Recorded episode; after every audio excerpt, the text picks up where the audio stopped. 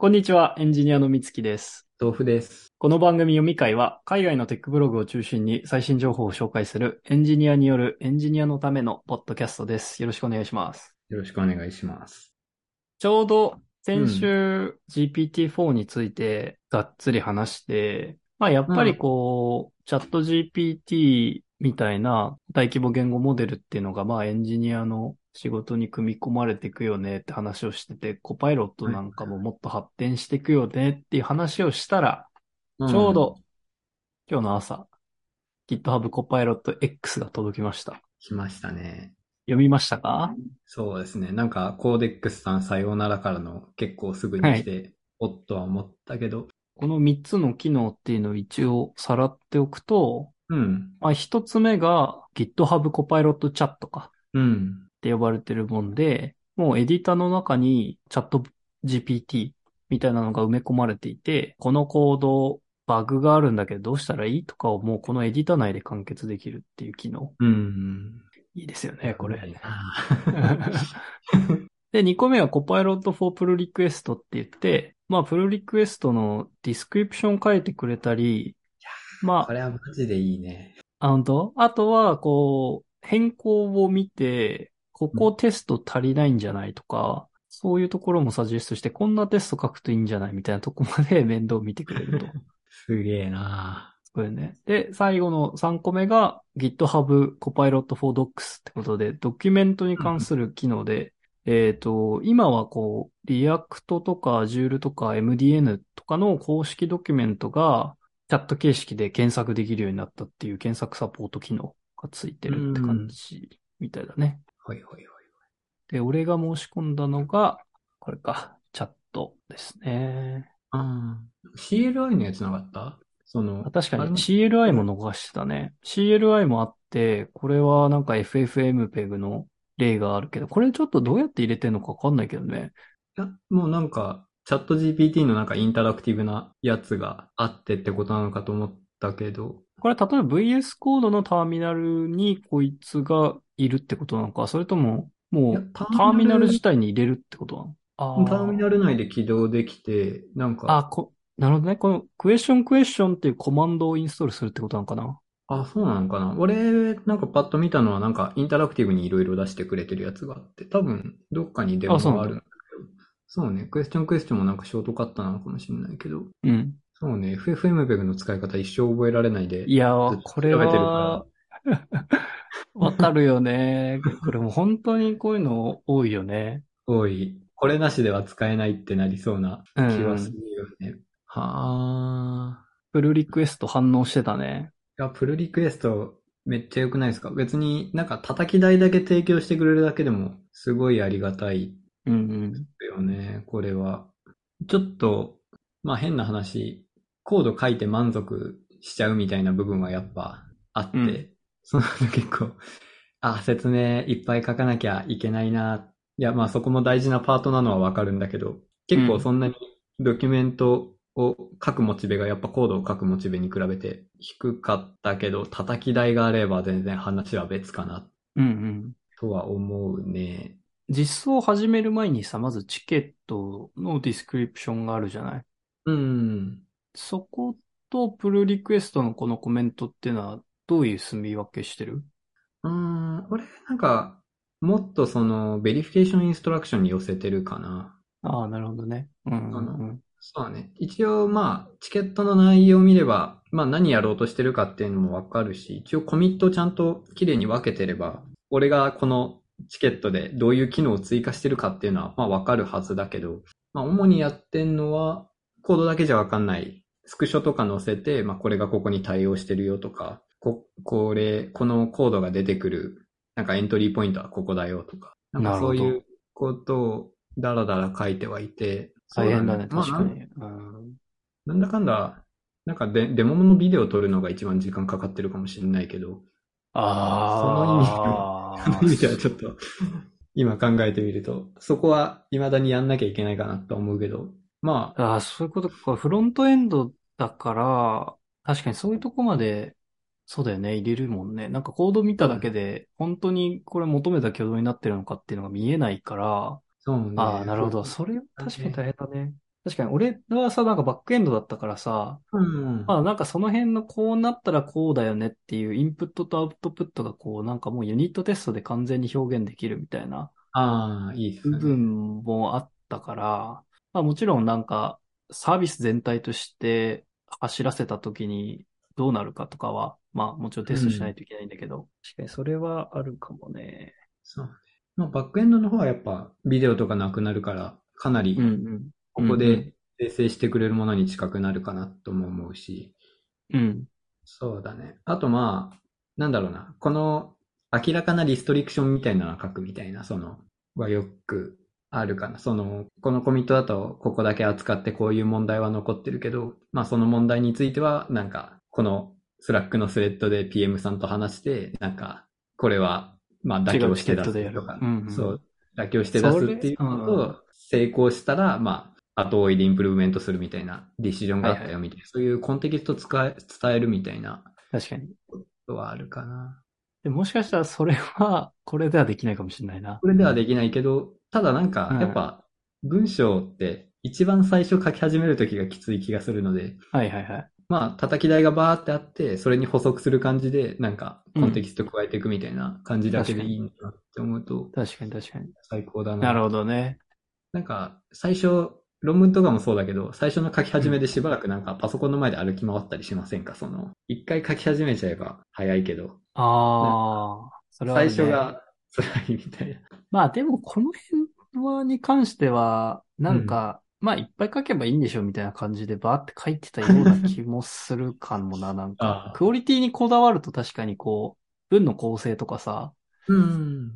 どうしようかとかあるから。まあでも、一本目が重いってのはわかるな。俺はね、うん。この、いや先週チャット GPT プラスに課金したからさ、はいまあはい。モッドを取んなきゃいけないと思って、結構使ってるんだけど、うん。やっぱりめっちゃ便利だなっていうのをこう、コード書く中で感じてて、あ最近なんか C++ を書いてたんだけど、あ。あ、そうなんだ。そう、まあ普段全然書かないから、え、これってどうやって書くのとか、なんか結構基本的な文法のところの質問が出ちゃうんでね、なんか概念としてこういうことを表現したいんだけど、C++ うんだとどうやって書くのっていうのを聞きたくて、で、これまでは普通に Google 検索してたんだけど、うん。やっぱり結構それって初歩的な質問だから、なんかこうはいはい初心者向けの、なんか結構汚染された記事が出てきちゃうっていうか、なんか長ったらしくて、なんそうパかッと対話形式で出てき書ゃいいいて、のにそうそうそうそう。っていうのがあったんだけど、うん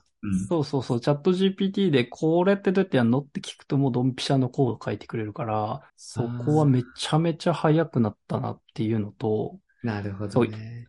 そう、あと今までのやつだと、こうページにたどり着いたとしても、そのページのどこに書いてあるのかっていうのがなかなか見つかんなかったり、うん。若干やりたいこと違ったりっていうのが結構あったから、うだねマジでそう。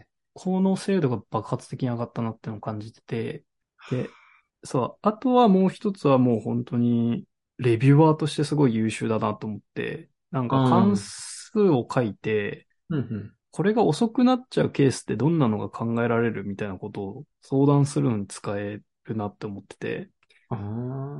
なんでこんなこと相談したかっていうと、俺が今 C++ 書いてるのってちょっと競技プログラミングをなんかリハビリがてら久々にやってて、そういうことか。そうそうそうそう。で、C++ 書いて、で、提出して、で、1個だけ TLE で落ちてるみたいな。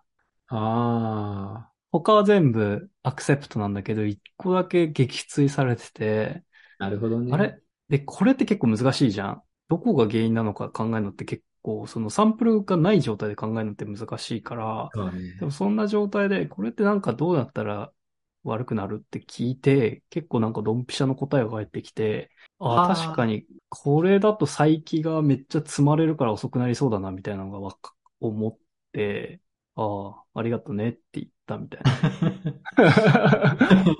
ええ一応チャットが、コパイロットのチャットが来る前でも、かなり助けてくれるけど、そうそうそうそう。で、助けてくれるっていうのをすごい感じてて、で、うんこのコパイロットチャットがめちゃめちゃいいのは、もうその体験が、まあもうこのエディターの中で完結してる。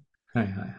例えばこのデモだと、このそうだ関数のバグ直してっつってこうピーってなんか選択して質問してるみたいなデモ映像があると思うけど、これはめちゃめちゃいいよね。そうだね。すごいシームレスだよね。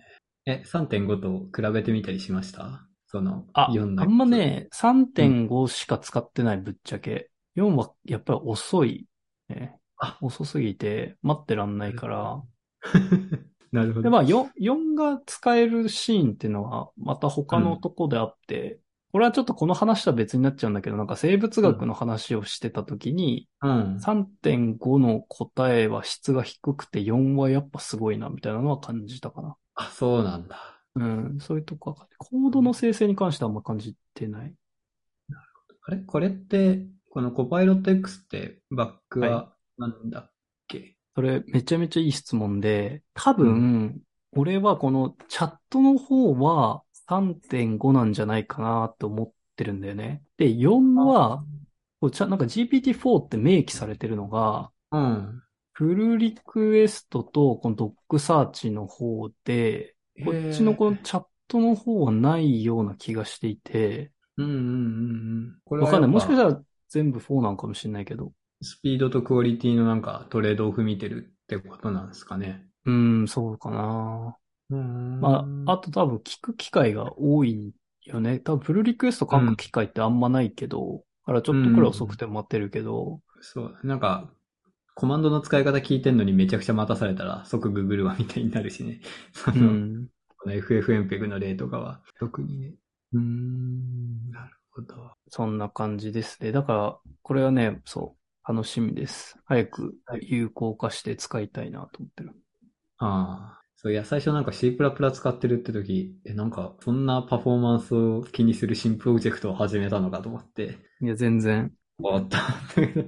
お遊なるほどびねしプラプラス。あプロジェクトは基本、Python しか書かないから、俺は。あ、そうなんだ。うん。そっちでも役立ててる。ああ、わかんない。そっちでも確かにか、まあ、でも Python はやっぱり、ある程度書けちゃうけど、でもまあ、使う機会は多いかもね。今後増えてくると思う。コパイロットが入れば。もうあれかね、なんかだんだん体系的な知識はそんなにいらなくなってくるんですかね。体系的な知識はうんいります。はい。 その心は。えだからむしろ、その、さっき言ったように、些細なところが必要なくなると思ってて、例えばこの書き方、パッと思い出せないとか、 うん。そういうところはもう使わなくていいけど、でも、なんていうかね、もっと大きいところというか、なんか表現しにくいけど、まあね、デデータ構造とかが大きいところっていうはん、言っていいのかわかんないけど、うん。そういうところはなんか、理解してないと使えないじゃん、正しく。概念自体をね。そだからのむ、しろそ、そうね、そのデータ構造とかの大きい概念とか使い方とかはそうだなと思いつつ、あのー、ただ新しい言語とかを使うときに、全うんう部んチュートリアルを通すっていう意味での、なんか体系的な意味での文法への理解っていうか、言語への理解はい。の方はどうでしょうか。多分それが一番大事だと思ってて、例えば、その言語特有の設計思想があるじゃない俺ラスト書いたことないけど、多分ラストだとなんかその、オブジェクトの所有権とかをなんか明示的に管理できるみたいな。でそういうのがむしろ、ちゃんと分かってないと、うんなんかコードの継ぎはぎを聞いても多分そこがわけわかんないままなんじゃないかなと思ってて。うん。だからチュートリアルをやること、やってその言語の、なんていうか本質を理解するっていうのは変わらずに必要なんじゃないかなと思ってるけど。なるほど。じゃあやっぱり、しばらくはコパイロット止まり、つまり、なんか、全部頼るっていうよりかは、まあパートナーとしてっうん。てことか。まあ少なくとも今後、1年、2年、 なんかすごい弱気な短さかもしれない。ややっぱ短い、短いな。 最近のなんか、行かれたスピードを見てるとね、なんか、そうだね。 1年っていうにもちょっと勇気いるよね。そうだよね。 そうそうそうそう。多分1年は大丈夫だと思います、それで。はい。なんか、 な今、そこが見えないもんね、今。そこっていうのか天井っていうのかわかんないけど。うん、天井見えない天井ね。うん、そうだね。あ、ここまででなんか一旦この書は頭打ちになりましたっていうんであれば、まあ、1、2年は、3年はみたいな感じになるけど、3ではこんなに、4ではこんなにみたいな感じで、 衰えねえなって感じだと、そうだよね。なんか今後の予想はなんて言われても。うん。まあでも一応 3, 3と4は2年経ってるっていうのはあるけどね。3年だっけな ?3 年か2年。だからまあ、5は下には出ないから、うん、うんまあうん1、2年は大丈夫でしょ なるほど。3と4からの類推で。う。はい。はい。これ、なんか、一応コパイロットって API 通して確か聞いた場合、まあチャット GPT とかも API 通して聞いた場合は、その入力は今後の学習に使わないよみたいなうん。規約あった気がするけど、まあ、で、なんか普通のウェブ上のやつでのなんか UI で入力すると、まあそれはいろいろ使うことに同意したことになるよねみたいな決まりああ、っチャット GPT がってことそうそうそうそう。うんうんうんうん。あれだよね。結構今、あの、やっぱ会社の情報を外に出さないっていうのを結構徹底してたりするじゃないですか。その API で使わないよって言ってたとしても、まあなんか送信するのはかなうんりいろんなところでアウトなのかなと思ってるけど、だんだんこれがマイクロソフトを除くとかになってくるんですかね。まあチャット GPT、まあい今でもやっぱね、ワードとかは除くってなってるから、その流れでコパイロットにはコードでも何でも渡していいっていう感じになるのかな。うん。それとも、ローカルでササーうバー、ん自分とこのサーバーでホストしたいっていう動機になるのかな。そうですかね。マジでみんな使い始めたら、本当にすごい情報っていうか、機密情報のるつぼになるもんね。まあでも GitHub のじゃあ、例えばプライベートレポジトリうんが本当にプライベートかうとかもあるよ ね。そこまで本当に気にしてんだったらもうプライベートレポジトリじゃなくて自分でサーバーホスティングしないといけないけど。そうだね。なんか GitLab、やっぱ企業向けに人気なのは結構そこはあるんじゃないかな。あ、そうだっけ ?GitLab は自分たちであれ、ホスティングしてんだっけあー、なるほどね。まあそうかじゃあ GitLab とだったらうんう。ん、気にするかもね。そこを選んでる人は。そうだね。なんか GitLab だったら、まあコスト的にはそんなきつくないけど、こういうモデルセルフホストはかなりうん、難しそうだよね。そうだもんね。まあ、これからは、どんどん機密情報も外に出していこうなみたいな感じになるのかな。うーん、まあ、オープンなモデルっていうのは出てくるのは間違いないんじゃないかな、今後あ。あそれこゴジラそ、さあんのやつとか。あ、まあそうだね。うん。何年か追うことにはなると思うけど、うん。まあ、いろんなちょっととこはその、ローカルで走るようにっていうところにフォーカスしてる人も多分あると思います。まあ、ある程度、でかい企業だったら、うん。そのぐらいのバカデカサーバーをうん。とするのも、まあ、ペイするだのか。し、いや、そっちの方がコスポがいいっていう会社の規模ももちろんあると思うよ。そうだね。うん。ていうか、こういうところ、モジラさん出てくんだなと思って。確かにね、出てきたね、なんか。あん ま、ちゃんと読んでないけすごど。な。うん、俺もちゃんと読んでないし、多分、そんなにあんまり何も言ってない気がするけど、オープンソースでうん。何ななんかおい始めます言みったいな。モジラ .ai みたいな。うーん。ああえ、もう、組織を作ったってことか。そうだ、なんかインベスティングっつってるぐらいだもんね。あまだ何もわかんないのか。うん。そう。本当はオープン AI がそうだったはずだったのにな。オープンの、オープン AI のオープンはもうオープンソースのオープンじゃないんだみたいなね。うん。なまあ最初はそうだよね。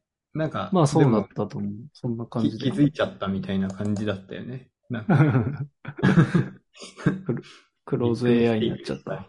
うん、次のいっちゃいますかバックオーバーフロー行きますか。これは最新の情報ってわけじゃないんだけど、なんか改めてちょっと話題になってたから取り上げてみたっていうもんで、まあ、スタックオーバーフロー多分エンジニアなら誰もが使ったことあるようなサイトだと思うけど、まあ日常的に使うようなサイトだと思うんだけど、実はこれがなんかたった9個のウェブサーバーで動いてる、オンプレのウェブサーバーで動いてるモノシリックなアプリだったっていうのを知って、え面白いなって思って、ちょっといい調べてみたみたいな感じ。その一歩をコパイロットは、みたいな。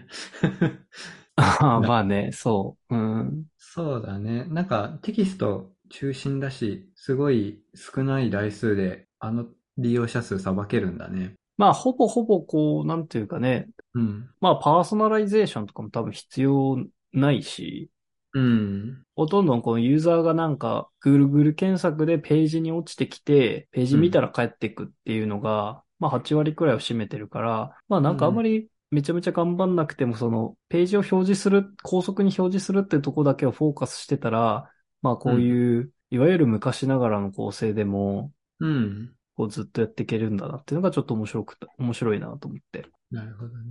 なんかめちゃめちゃアンチパターンで多分、普通だったら、うんまあクラウドだし、うん。えー、あとはマイクロアーキテクチャだっけああ、モノリチックマイクロサーービス、うん、マイクロサービスでやるっていうのが当たり前だとみんな多分思ってるけど、実はまあ、これでも役割を果たせるんだなっていう。なるほどね。なんかマイクロサービスって別にそんなに嬉しくなくないですかなんかあの、チーム分かれてるからそうした方が楽には動くけど。うん。いや、まあ、まさにそれが目的で、そうだね。まあ、チームが分かれても、まあ、お互いの足を踏みつけ合わずに独立して、うんちっちゃいところにフォーカスしてやっていけるから、その分散した組織としてスケールできるっていうなるほどそれに合ってるっていうところで。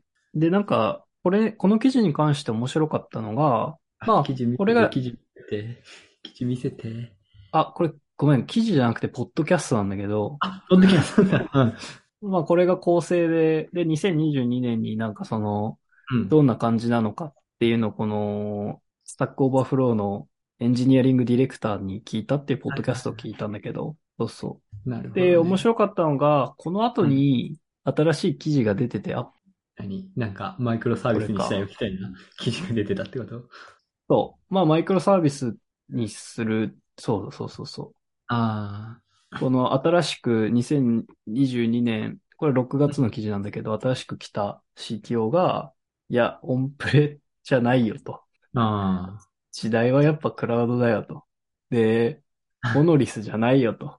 マイクロサービスだよって言って、結あ。局、そう、まあ俺らが、えースタックオーバーフローおもろって言ってたのを結局まあ普通のサービスになるだろうって多分ことが予想されると思うんだけど。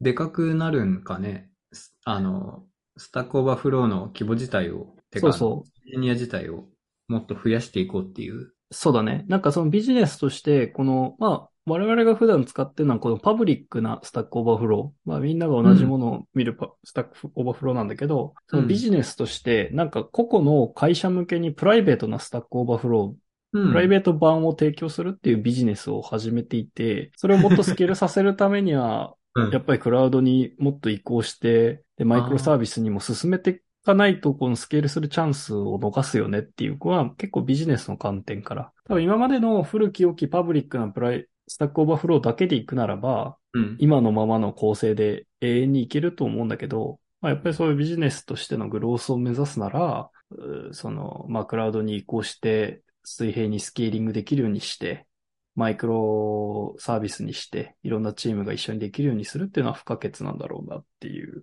うんあれ、個別のスタックオーバーフローって、つまり、オンプレじゃなくて、その、スタックオーバーフロー側が一応ホストするっていう前提で。うん。ってことそかう、ホストしてるみたい。うん。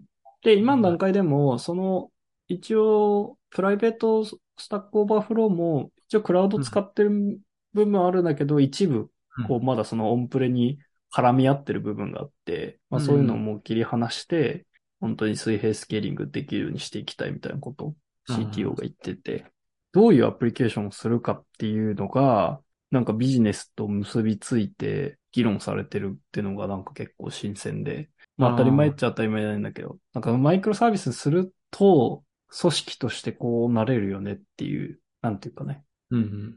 まあそこにも影響あるよなっていうのが結構新鮮で面白かった。だよね。なんか、チームとかいっぱい分けちゃったり、なんか、このチームはこの機能をオウンするんだみたいになってくると、やっぱ、モノリスだといろいろ衝突するから、やっぱ、チームのストラクチャーに応じて、うん。分割っていうか、まあ、ビジネスの動きに応じて、やっぱ、コードも変わっていかないといけない。行動が、そうだね、変わるっていうのは、その通りかな。うん。てか、変わらないと、めちゃくちゃ辛いもんね。うん。なるほどね。すごいやっぱ、なんて言うんだろうな、コストエフェクティブじゃないですか。その、9, 9台で全世界からそうそうそうそうさばけてたんだよまあなんか同じことを、まあチャット GPT とかがなんか同じ、ある意味人数にサーブしようと思ったら、こんぐらいの機能のススペックっていうかコストのサーバーがどんぐらいいるんだろうなと、ちょっと、すっと思いました。多分、いや、99台じゃ効かないっていうのはまあ、そうだけうど、んそうだね。最近、リッチだよね、やっぱ。なんか、スペックでみんな殴る感じになってきたよね。そうだね。この辺のなんかデータセンター周りの話も面白いなと思ってて、ちょっとなんかああ、目つけてんだよね。その、なんか LMM 時代のデータセンターみたいな話とかなんかチロチロこの人をしてて。へえ、LLM 時代のデータセンターっていうのは、その、モデルを保管するデータセンターですかそれとも、モデルを教育するための。そうじゃないあ教計育、算学習用データセンターとか。ああ、うん今ってなんか、なるほどね。まあ、逐次どんどん新しいデータ取って、教育して、どんどん提供してるモデルがリフレッシュされていくっていう。そうだね。うん。なるほどね。なんか、あれだね。あ、そうか。なんか勝手に今データウェアハウスと読み替えてしまったんだけど、あれか。まあ、め、めちゃ強サーバー群ってことだよね。そなんかビットコインとか出てきた時もさ、う。うん。なんでこんなまどろっこしい計算一般するねんとか、なんつうんだろう。その、中央集権じゃないとかいろいろとかはすごいなって思ったけど、なんか、コストで考えればすごいいいじゃないですか。ただ単にお金の代替品を提供するだけでなんか、 めっちゃ計算する。うん。そう、めちゃ計算して、すごいなって思って、流行らんだろうと思ったら、まあ流行ったし、うそんの、やっぱもうあんまり、なんだろうな、コスト、なんかエンジニア的にはちょっとなんか計算量とか気になっちゃうとかあるじゃないですか。まあ全然、うん。ちょっとずれた話かもしれないけど、ただなんか本当に最近のやつって、トラディショナルなやつがすごい少ないコストでやってたことをなんか、うん。うん。ちょっと新しい性質を付与するときになんかバカでかくなることにそんなに躊躇がないっていう感じで、うん。なんか感覚をアップデートしていかなきゃいけないのかなと思って。まあ多分、一個はやっぱりそのクラウドの普及によって、なんかコストがもう見えなくなっお金だけになったからね。なんか今までだったらじゃあこうラックがどんどん増えていくとか、ねなんか目に見えて、あ、これだ、この計算をするのにこんだけの、なんていうのか、サーバーと電力を使ってるんだっていうのが実感としてあったけど、なんかクラウドに行っちゃうと、まあお金払ったらなんかできんでしょみたいなところでコスト感覚が変わってるっていうのはあるかもしれないよね。うん、うんそうだね。まあ、しかも、マイクロソフトとかに限ったら自分で持ってるしね。うんその、 クラウドのプラットフォーム自体もね、なんか、よりコストも低いし、うんうん。具体的になんかあれ、どうなんだろうね。これが、その、例えば、こう計算量がどんどんうんデータセンターが増えてて、どれくらい地球温暖化に影響を与えてるのかとか、インパクトを与えてるのか。うん。結構あのーマイニングの方は結構なうんパーセンテージになってたじゃないですか。うん。全どれ世くら界のいなのグーグルか。あー、まあそんなっちゃそんなだな。え、そいや、そんなって言っていいのかわかんないけど。なんかギガ人さんの2022年9月28の日の記事で、ビットコインのマイニングは世界の温室効果ガス排出量の0.1%に相当すると、研究で判明って書いてあるけど。ああ、なんか、そんなもんかって気もするけどね。ここら辺の感覚はちょっとわからないですよね。その、うーん。あ鉄を作るのにどれくらい排出されてるの か。ああ、製鉄はすごそうだよね。わかんないけど。なんかど、うなんだろう牛ね。さんとかのがすごいみたいな話あるよね。その、ああ、メタンガスうん、温室効果っていうとこだけでいくと、うん。あれは結構世界規模にすごいみたいうな。ん。うん、0.1%か。うんそうだね。なんかだんだん気にしなくなってるっていうのはその通りなんだろうな。ち力技をそんなに厭わなくなってきてるよね、やっぱ。そうだね。その、なんか、なんだっけ。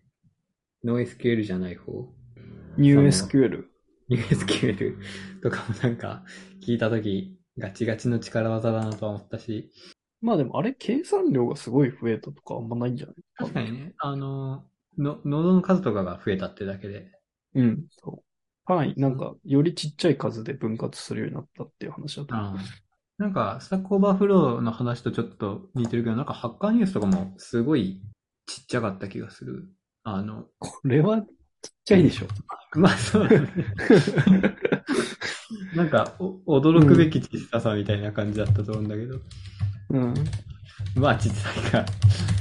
画像ゼロでしょ。そう、画像ゼロだし、なんかあの、ランキングのアルゴリズムとかも、すごい式簡単だし、なんか、そうだね、すごいシンプルなんだなと思って、結構感動してたんだけど。だってこれ普通の人が考えたらさ、これパーソナライゼーション絶対入れるでしょあのー、営利企業的にいけばってことですかうん。ああそうなんですかね、やっぱ。そ不の、思議だよね。